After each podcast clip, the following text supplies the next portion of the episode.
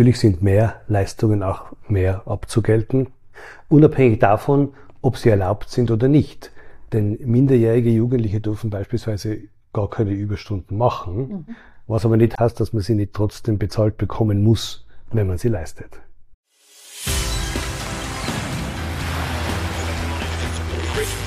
Gut zu wissen, der Erklärpodcast der Tiroler Tageszeitung. Hallo und herzlich willkommen zu einer weiteren Folge von Gut zu wissen. Ich bin Vanessa Grill und bei mir dreht sich heute alles um Sommerjobs. Ferialarbeit und Praktika sind meist ein erster Kontakt mit der Arbeitswelt und entscheidend für die zukünftige Berufswahl. Bei den ersten Joberfahrungen treten allerdings viele Fragen auf. Bin ich sozialversichert? Welche Arbeitszeiten gelten für mich? Dürfen Überstunden angeordnet werden? Ist die Bezahlung korrekt? Die Antworten auf diese und noch viel mehr Fragen liefert uns gleich AK-Experte Peter Schumacher. Doch zuvor noch fünf Fakten, die gut zu wissen sind. AK Young hat 2022 eine österreichweite anonyme Online-Umfrage unter 1800 SommerjobberInnen gemacht. Für 35 Prozent war der Sommerjob sehr hilfreich für die berufliche Orientierung, für mehr als 11 Prozent hingegen gar nicht. Ein Drittel aller Sommerjobberinnen gab an, dass es arbeitsrechtliche Probleme gab. 15 Prozent hatten nicht die vereinbarte halbe Stunde Pause und fast 20 Prozent haben unbezahlte Überstunden gemacht, obwohl sie unter 18 Jahren waren. Bei jedem Dritten ist die Arbeitszeiterfassung nicht durch den Dienstgeber erfolgt. Bei nur 92 Prozent der Befragten wurde der Sommerjob bezahlt. Probleme mit der Abrechnung gab es bei vielen. Die Rede war von einem zu geringen Stundenlohn und fehlender Transparenz. So, Peter, hallo, herzlich willkommen. Hallo. Danke fürs Zeitnehmen. Du wirst uns heute aufklären über Ferialjobs und Pflichtpraktika, was es dabei zu beachten gilt. Ist man schon zu spät dran, wenn man sich jetzt noch nicht beworben hat? Ich hätte normalerweise diese Frage mit Ja beantwortet. Im heurigen Sommer stellt sich das tatsächlich ein bisschen anders dar. Die Not an Fachkräften oder an Personal, die die Wirtschaft allgemein beklagt, schlägt auch auf dieses Segment durch. Also jetzt haben wir bald Ende Mai und trotzdem sind noch Ferialstellen zu haben. Man sieht ja auch die Werbung noch da und dort auf den, auf den Verkehrsmitteln oder in den Zeitungen auch. Also tatsächlich gibt es derzeit noch eine gute Chance, einen Ferialjob etwa zu ergattern oder auch ein Pflichtpraktikum noch zu ergattern. Ist die Personalnot so groß, dass man die freie Wahl hat und noch wählerisch sein kann? Ich traue mir jetzt da keinen abschließenden Überblick über den Arbeitsmarkt zu versuchen. Mir fällt nur auf, dass es in unterschiedlichsten Bereichen noch freie Stellen zu geben scheint. Und es leuchtet auch ein, etwa natürlich im Tourismus und in der Gastronomie, Hotellerie sind die Plätze am zahlreichsten verfügbar. Also sollte man sich langsam dran setzen. Wer sich aber schon beworben hat, eine Zusage erhalten hat, da gilt es jetzt dann, den Arbeitsvertrag zu unterschreiben. Was gibt es denn da zu beachten? Ja, schön wäre, wenn überhaupt alle jungen Leute, die in, im Sommer arbeiten, in welcher Form auch immer, tatsächlich einen Arbeitsvertrag erhalten würden. Das ist ja nicht der Fall. In kann man Fall, darauf bestehen? Ja, man kann darauf bestehen, einen sogenannten Dienstzettel zu erhalten. Ein Dienstzettel ist jetzt rechtlich nicht genau der Vertrag, aber es ist mhm. kein großer Unterschied. Es ist einfach die Verschriftlichung dessen, was man ausgemacht hat. Und mir geht es also jetzt gar nicht so sehr darum, dass da viel Papier herum ist, sondern dass beide Parteien und in meinem Fall aus meiner Perspektive natürlich der Jugendliche einfach weiß, was passiert und auf welche Vereinbarungen er sich da einlässt. Und dieses Wissen wäre halt gut und wenn es verschriftlich ist, dann ist es wasserdicht und umso besser. Also gut wäre zu wissen, wo bin ich da überhaupt? Hat diese Firma Name und Anschrift? Das ist gar nicht so banal, wie es klingt. Man kann etwa irgendwelche Flyer verteilen und dann weiß man, ja, da gibt's einen Lucky und der hat ein Handy. Aber wer der Lucky eigentlich ist und ob die Firma ist, ob das ein Unternehmen ist, ob ich dort einen Vertrag habe, das ist dann gar nicht so ganz klar. Also es schadet nicht, sich kurz die Frage zu stellen, wer ist eigentlich mein Dienstgeber mhm. während dieser Zeit der Sommerarbeit. Dann sollte man natürlich wissen, in welchem Zeitraum diese Tätigkeit zu verrichten ist, welches Stundenausmaß gilt. Auch da gibt es ja ganz unterschiedliche Möglichkeiten und das sollte man im Vorfeld natürlich wissen.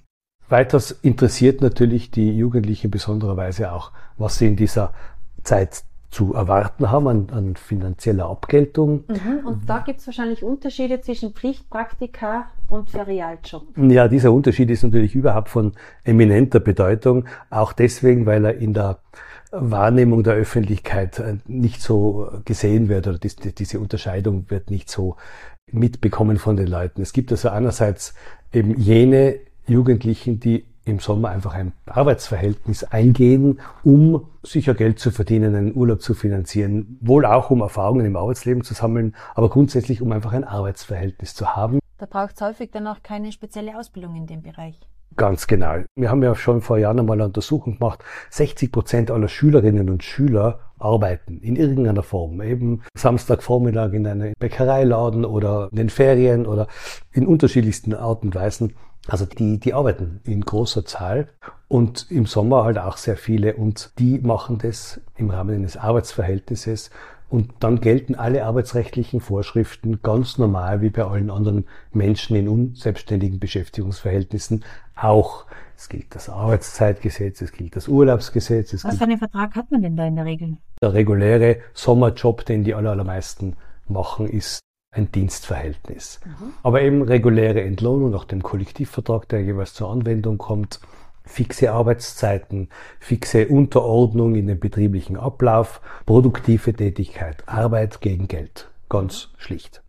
Davon zu unterscheiden ist eben ein Pflichtpraktikum. Das heißt deswegen so, weil der Lehrplan einer berufsbildenden Schule ein solches Praktikum verpflichtend vorschreibt. Die müssen eine bestimmte Anzahl von Wochen oder Monaten im Laufe ihrer Zeit an der Schule, in den Ferien, eine Arbeit machen, und zwar in Ergänzung zum schulischen Unterricht. Das wäre jetzt auch bei der HTL zum Beispiel am Bau. Ganz genau, das kann, wenn man HTL-Schüler oder Schülerin ist, kann das am Bau oder in einer Metallfirma sein oder in einer Holzfirma, je nachdem. Wenn man Ferrari-Schülerin ist, macht man das vielfach in Hotel- und Gastgewerbebetrieben, aber auch in Medienunternehmen. Da gibt es auch verschiedene Schulzweige. Wenn man Hack oder Hasch besucht, dann macht man es in einem Büro oder in einem Handelsbetrieb. Dort wird das Praktikum absolviert und es unterscheidet sich jetzt vom Job insofern, als es einen Ausbildungszweck hat. Die müssen das machen, damit sie ihre Schule abschließen können und deswegen steht im Vordergrund das Lernen und nicht das produktive Arbeiten. Und wenn es so gelebt wird, wie es der Gesetzgeber gedacht hat, mhm. dann sind diese Jugendlichen in ihrer Arbeit natürlich nicht gleich verwertbar. Die Arbeitskraft ist nicht gleich verwertbar, weil man sich ja für die als Betrieb viel überlegen muss. Denen muss man zur Seite stehen, die muss man anleiten, die dürfen sich ihre, ihre Einsatzbereiche auch aussuchen, weil sie sagen, bin ja Schüler, ich interessiere mich für dies und jenes, das würde ich gern kennenlernen. Das kann sich der Ferialjobber alles nicht aussuchen, der muss arbeiten, weil er dafür voll verdient. Gleiche. Der macht fünf Wochen lang das Gleiche, ganz genau. Und das ist bei einer Praktikantin und beim Praktikanten zumindest nicht der Sinn der Sache. Deswegen bekommen sie auch nicht die Entlohnung nach dem Kollektivvertrag, sondern, und da fängt jetzt leider die Grauzone, die rechtliche an, die uns in der Arbeiterkammer viel Arbeit macht, weil die österreichische Rechtsordnung diesen Begriff des Praktikanten im Arbeitsrecht eigentlich nicht kennt. Das ist einfach nicht klar, was die kriegen, wenn nicht im konkreten Beschäftigungsverhältnis irgendeine Norm greift, etwa ein Kollektivvertrag. Mhm. Und es ist in den letzten Jahren tatsächlich zunehmend passiert, dass in den Kollektivverträgen Regelungen stehen für diese Pflichtpraktikanten. Und es ist gut so, weil es Sicherheit schafft für alle Beteiligten, auch für die Betriebe natürlich Sicherheit schafft. Jetzt wissen wir, ein HTLer, der in einem Metallbetrieb arbeitet, der bekommt beim ersten Pflichtpraktikum den Lohn, den ein Lehrling im ersten Lehrjahr bekommt und im zweiten den, den ein Lehrling im zweiten Lehrjahr bekommt. Eine Ferrari-Schülerin, die nach ihrer dritten Klasse an der HBLA ein Pflichtpraktikum absolvieren muss, kriegt das Lehrlingseinkommen des dritten Lehrjahres. Also eine andere Regelung, aber in beiden Fällen orientiert an dem, was Lehrlinge bekommen, was nicht ganz unlogisch ist, und unsachgemäß ist, weil Lehrlinge sind ja auch junge Menschen, die im Arbeiten Lernerfahrungen machen sollen und deswegen weniger produktiv sind, so wie das Pflichtpraktikanten halt eben auch sind. Hat man da aber auch Anspruch auf einen Vertrag? Die, die haben von den Schulen in der Regel einen Musterpraktikantenvertrag mitbekommen, der von beiden Seiten unterschrieben werden soll. Da ist auch das Finanzielle schon geregelt. Da steht das Finanzielle, man kann es da eintragen, genau. Wenn es nicht eingetragen wird, schadet es dann überhaupt nicht, wenn ohnehin ein Kollektivvertrag greift, wie wir es eben im Tourismus oder wie wir es im, im Metallbereich oder jetzt im Handel auch seit zwei Jahren haben. Aber es gibt natürlich viele andere Branchen, wo es keine Regelung gibt. Und dann wäre es gut, wenn was drinsteht. Weil wenn nämlich nichts drinsteht, kann der Praktikant oder die Praktikantin auch Pech haben und tatsächlich nichts bekommen. Mhm. Das ist eben diese Grauzone, von der ich gesprochen habe. Es gibt da keine Untergrenze. Es kann sein, dass der Jugendliche dann vier Wochen oder, oder wie lange auch immer ein Pflichtpraktikum absolviert, durchaus was tut in dem Betrieb im Regelfall und möglicherweise gar nichts bekommt. Dann gibt's aber auch die Fälle, wo Unternehmen die Praktika so handhaben, dass die Praktikantinnen und Praktikanten maximal Wurstsemmeln holen dürfen oder Kaffee kochen. Ja, das gibt's natürlich. In diesem Fall liegt de facto dann natürlich kein Praktikum, sondern ein Arbeitsverhältnis vor. Und wenn dieser Jugendliche sich die Mühe machen würde, zu uns zu kommen und das abklopfen zu lassen, was das jetzt wirklich ist und was, welche Ansprüche sich daraus noch ableiten ließen, dann würde man sich das genau anschauen und entsprechende Schritte unternehmen. Ich sage aber dazu, das kommt in der Praxis nicht vor, weil natürlich bei einem so kurzen Beschäftigungsverhältnis die Lust, sich da in einen Streit zu begeben, gering ist. Mhm. Und natürlich auch, weil sich die Schülerinnen und Schüler nicht auskennen. Und schließlich, leider Gottes, liegt es auch daran, dass die Arbeiterkammer zwar vielen Bevölkerungsgruppen, etwa den Lehrlingen, eine sehr vertraute Institution ist, aber den Schülerinnen gar nicht. Die kennen uns nicht wirklich und kämen gar nicht auf die Idee, bei uns vorbeizuschauen. Jetzt bleiben wir bei der Entlohnung, denn auch Ferialjobs werden oft nicht wirklich fair entlohnt. Ferialjobs werden dann nicht fair entlohnt, wenn es etwa mit der Arbeitszeit nicht funktioniert und Überstundenleistung erbracht wird, ohne dass sie abgegolten wird. Das kommt natürlich vor, wiederum in manchen Branchen eher als in anderen. Da ist natürlich wiederum die, die heimische Tourismuswirtschaft ein bisschen dran. Da muss man darauf hinzeigen, weil es halt Realität ist, dass dort Arbeitszeit immer wieder ein großes Thema ist. Grundsätzlich gibt in diesen Fällen der Kollektivvertrag ja vor, was mindestens verdient werden muss, also zumindest der Hilfskraftlohn des jeweiligen KV gebührt. Aber natürlich sind mehr Leistungen auch mehr abzugelten, unabhängig davon, ob sie erlaubt sind oder nicht. Denn minderjährige Jugendliche dürfen beispielsweise gar keine Überstunden machen, mhm. was aber nicht heißt, dass man sie nicht trotzdem bezahlt bekommen muss, wenn man sie leistet. Auch das muss schon im Vertrag genau drinnen stehen? Nein, das muss nicht im Vertrag drinstehen, das steht im Gesetz. Mhm. Das gilt also so auch. Ja. Das heißt, da könnte man im Nachhinein noch, wenn man dann sein Gehalt bekommen hat, könnte man dann noch Schritte einleiten. Genau, da sollte man sich nicht allzu lang Zeit lassen, weil die einzelnen Rechtsvorschriften auch sogenannte Verfallsfristen kennen. Also ein Jahr später zu kommen, ist in praktisch allen Fällen zu spät. Aber wenn man das in den Wochen, in den ersten Wochen nach dem Job oder nach dem Praktikum den Weg zu uns findet, dann kann man natürlich was unternehmen. Immer abhängig von der Beweislage. Und deswegen mein Appell vielleicht auch an dieser Stelle schon an alle Betroffenen, sich das Mindeste an Beweisen sozusagen zu sichern, sprich die Arbeitszeiten, die man leistet, tatsächlich selber aufzuschreiben. Mhm. Das sich, reicht, wenn man selber mitschreibt? Das reicht im Grunde, wenn man es selber macht, wenn man es lückenlos leserlich äh, macht, dann ist es schon ein hochwertiges Beweismittel. Es ist tatsächlich so. Wahrscheinlich weiß das auch nicht jeder Jugendliche. Klopausen, Kaffeepausen, ist das alles abzuziehen dann oder alles auch mitzuschreiben?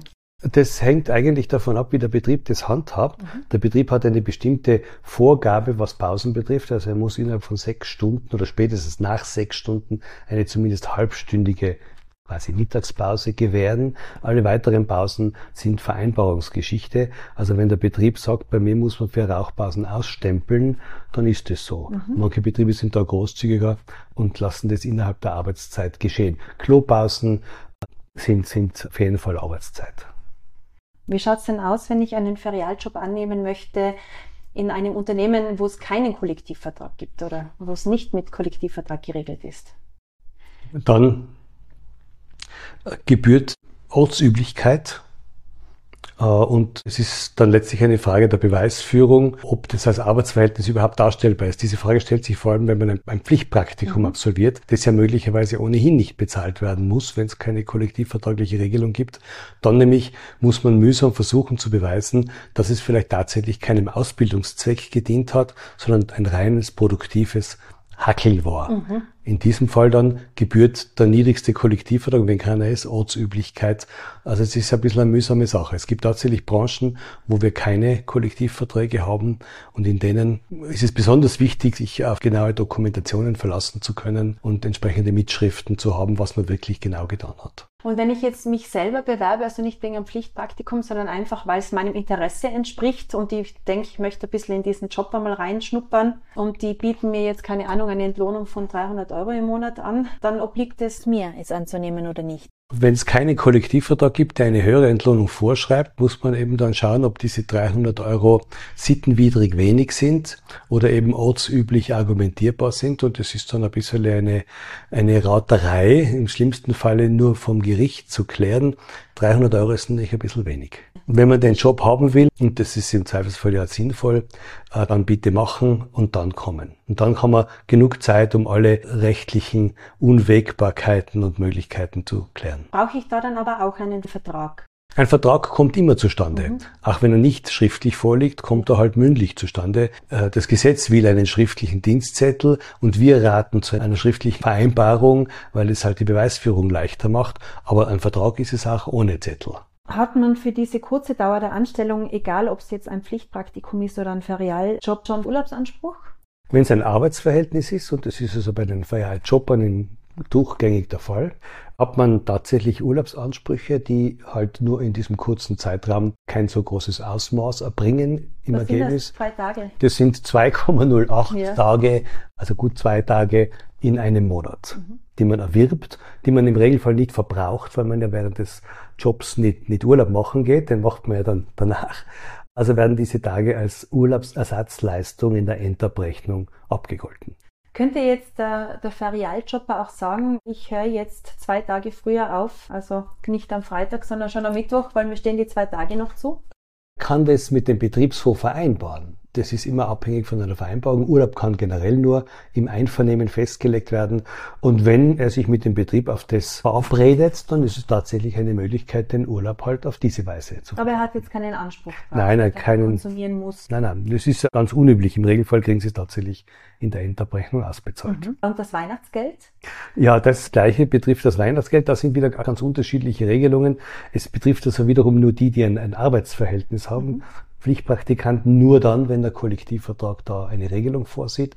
Dann haben die in der Regel Anspruch auf Weihnachtsgeld und Urlaubsgeld, das wiederum aliquot berechnet wird, also wiederum nur für diese vier von 52 Wochen im Jahr, also vier 52 eines Monatslohns beispielsweise. Aber auch da gibt es Ausnahmen, etwa in der Gastronomie und Hotellerie entsteht der Anspruch auf Weihnachts- und Urlaubsgeld erst nach zumindest zwei Monaten der Arbeit. Also wenn man da nur vier Wochen mhm. in einem Kaffeehaus kellnern tut, dann entstehen leider keine Ansprüche auf Sonderzahlungen. Wie ist das eigentlich im Tourismus? Darf man da als Jugendlicher im Ferialjob oder im Praktikum auch am Wochenende arbeiten, also am Sonntag, am Feiertag oder auch in den Nachtstunden? Tatsächlich im, im Gastgewerbe der Hotellerie speziell geregelt. Mhm. Da ist die Sonntagsarbeit erlaubt und zwar jeder zweite Sonntag darf gearbeitet werden. Aber für alle gilt, Praktikanten oder normale Ferialjobber, wenn sie jugendlich sind, dass sie zwei zusammenhängende freie Tage haben müssen. Wenn also jemand im Hotel arbeitet und am Sonntag frei hat, dann muss er am nächsten, der nächsten Woche am Samstag, Sonntag frei haben und darauf folgend vielleicht am Mittwoch, Donnerstag und dann wieder am Sonntag arbeiten dürfen. Aber es müssen, die Hälfte der Sonntage müssen auf jeden Fall frei bleiben. Und Nachtarbeit, ja, ja. ab 16 Jahren dürfen Jugendliche in Hotel und Gastronomie bis 23 Uhr arbeiten. Sonst gilt eigentlich für Jugendliche eine Tagesarbeitsgrenze mit 20 Uhr. Mhm. Und in der Früh, wann fängt es da wieder an? Also kann man schon um 5 Uhr wieder anfangen? Man kann regulär um 6 Uhr anfangen. Es gibt Ausnahmen für die Bäckerei. Arbeiterinnen und Arbeiter, da dürfen Jugendliche ab 4 Uhr in der Früh arbeiten. Welche Normalarbeitszeit ist denn rechtmäßig? Also wenn wir jetzt von Wochenstunden sprechen. Also die gesetzlichen Obergrenzen sind die bekannte 40-Stunden-Woche. Länger dürfen Jugendliche eigentlich nicht arbeiten. Jugendliche sind ja solche bis zum 18. Geburtstag. Die Kollektivverträge sehen häufig etwas geringere Regelarbeitszeiten vor, etwa die 38,5 Stunden im Handel oder im Metallbereich. Gibt auch andere Zeiten. Im Baubereich sind es 39 Stunden etwa. Aber die Obergrenze, wie gesagt, sind diese 40 Stunden. Die sollten eigentlich nicht überschritten werden. Wenn ich schon unterschrieben habe und erst im Nachhinein draufkomme, dass da was nicht ganz rechtens war, wie gehe ich dann vor? Ja, dann ist es natürlich taktisch im Regelfall klüger, das erst im Nachhinein zu tun. Wenn man im Vorhinein äh, mit, mit äh, großer Empörung beim Betrieb aufschlagt und sagt, es geht so nicht, dann kann es sein, dass es zu diesem Job halt gar nicht kommt. Und das ist dann auch schade, dann ist oft vielleicht zu spät, eine andere Stelle zu finden. Insofern ist es also klüger, weil wir diese Verfallsfristen ja haben, die uns ein bisschen Luft lassen, den Job vielleicht doch zu machen gut zu dokumentieren, Arbeitszeiten zu notieren, Tätigkeiten auch begleitend ein bisschen mitzuschreiben, stichwortartig zumindest, und dann im Nachhinein bei uns vorbeizuschauen. Dann wäre man natürlich auch gerne, wenn man ein Ferialjobber ist, sozialversichert oder ist auch ein Praktikant sozialversichert? Wiederum abhängig von der Regelung. Mhm. Also der Ferialjobber ist über seinen, sein vollversichertes Angestellten- oder Arbeiterdienstverhältnis ganz regulär mhm. versichert und zwar Unfall, Kranken, Arbeitslosen und pensionsversichert. Beim Pflichtpraktikanten kommt es darauf an, ob der Kollektivvertrag in einer Regelung erfasst. Ja. Dann ist es dasselbe. Wenn es keine Regelung gibt und der Pflichtpraktikant auch keine Entlohnung bekommt, dann greift nur der gesetzliche Unfallversicherungsschutz für Schülerinnen und Schüler in den Sommermonaten. Da gibt es einen eigenen Praktikums-Unfallversicherungsschutz, der ist per Gesetz gegeben, der greift, also da braucht man keine Sorge haben, aber weitere Anwartschaften, da muss man sich, der Betrieb muss sich nicht drum kümmern, mhm. das ist tatsächlich eine im Gesetz definierte äh, Vollvers äh, Unfall, Entschuldigung, Unfallversicherungspflicht. Mhm. Aber alle weiteren Versicherungen fallen dann raus, also Anwartschaften auf eine Pension oder dergleichen mehr entstehen da nicht. Dann je nach Gehalt sollte bestimmt auch nicht auf den Lohnsteuerausgleich vergessen werden? Ja, in, in jedem Fall. Also wirklich unabhängig vom, vom, von der Entlohnung weil wir in Österreich ein, ein sogenanntes Jahresveranlagungsprinzip bei der Lohnsteuer haben und am Ende des Jahres erst gesagt werden kann, wie hoch die Steuerpflicht tatsächlich ist. Und wenn jetzt jemand in einem vierwöchigen Zeitraum vielleicht ganz gut sogar verdient, dann mag ihm da ein bisschen Steuer abgezogen werden, aber in der Gesamtbetrachtung des gesamten Kalenderjahres im Rückblick dann stellt sich heraus, dass eigentlich keine Steuerpflicht entstanden ist. Und diese Wiedergutmachung durch das Finanz heißt dann eben Jahresausgleich und führt zu einer Steuergutschrift, die in eigentlich allen Fällen zu, zum Tragen kommt und deswegen nicht Jetzt inzwischen passiert es automatisch. Früher musste man das beantragen genau. im Rahmen der Arbeitnehmerveranlagung. Das macht das Finanzamt jetzt von selbst. Darf man am Ende des Praktikums oder Ferialjobs auch auf eine Bestätigung oder ein Zeugnis bestehen? Ja, wenn man Praktikantin oder Praktikant ist, verlangt ein solches auch schon die, die Schule, mhm. eine Bestätigung des Betriebes. Und als Dienstnehmerin und Dienstnehmer im Rahmen eines Ferialjobs hat man ein Recht auf ein Dienstzeugnis. Ist eine Lohnzettelpflicht? Tatsächlich haben Betriebe auch die Pflicht, die Entlohnung, die sie leisten, festzuhalten im Rahmen eines Abrechnungsbelegs. Und genau aufzuschlüsseln? Um aufzuschlüsseln, genau welche Bruttoentlohnung gebührt, welche Zulagen allenfalls greifen, welche Sonderzahlungen dabei sind, was abgezogen wird an Steuer- oder Sozialversicherung und was schließlich netto übrig bleibt, was der Jugendliche dann auf die Hand bekommt. Das ist eine gesetzliche Vorschrift, funktioniert Großen und Ganzen nicht so schlecht. Die meisten Betriebe machen das schon. Aber auch da, wo es funktioniert, ist nicht immer richtig, was draufsteht. Mhm. Also wir empfehlen den Jugendlichen schon, diese Abrechnungen, der Volksmund sagt Lohnzettel, aufzubewahren und mit denen bei uns auch vorstellig zu werden, wenn Fragen sind selber durchblickt man es oft auch nicht so genau, vor allem wenn man noch nie damit zu tun gehabt hat. Ja, wenn es komplexer wird, dann brauchen auch wir Juristen den Rat eines, eines Lohnbuchhalters etwa, Aha. aber bei Abrechnung von einem Sommerjob durchschaue ich schon, aber der Jugendliche im Regelfall natürlich nicht. Ja, also wird empfohlen, mit Lohnzettel und oder Vertrag auf jeden Fall bei der Arbeiterkammer mal vorbeizuschauen.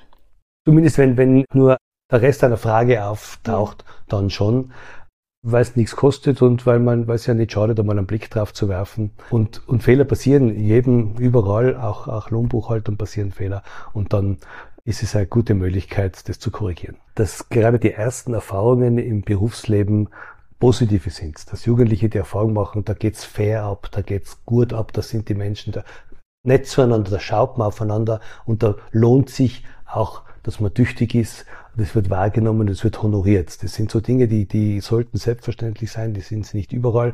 Und wenn Jugendliche diese positiven Erfahrungen machen, dann sind sie auch später mal bereit, mit einer guten Grundhaltung berufstätig zu werden. Und das müssen wir uns ja eigentlich alle wünschen. Alles klar, besten Dank. Wunderbar. Gefällt euch unser Gut zu wissen Podcast? Dann teilt ihn, liked und bewertet ihn in eurer App. Das war Gut zu wissen, der Erklärpodcast der Tiroler Tageszeitung.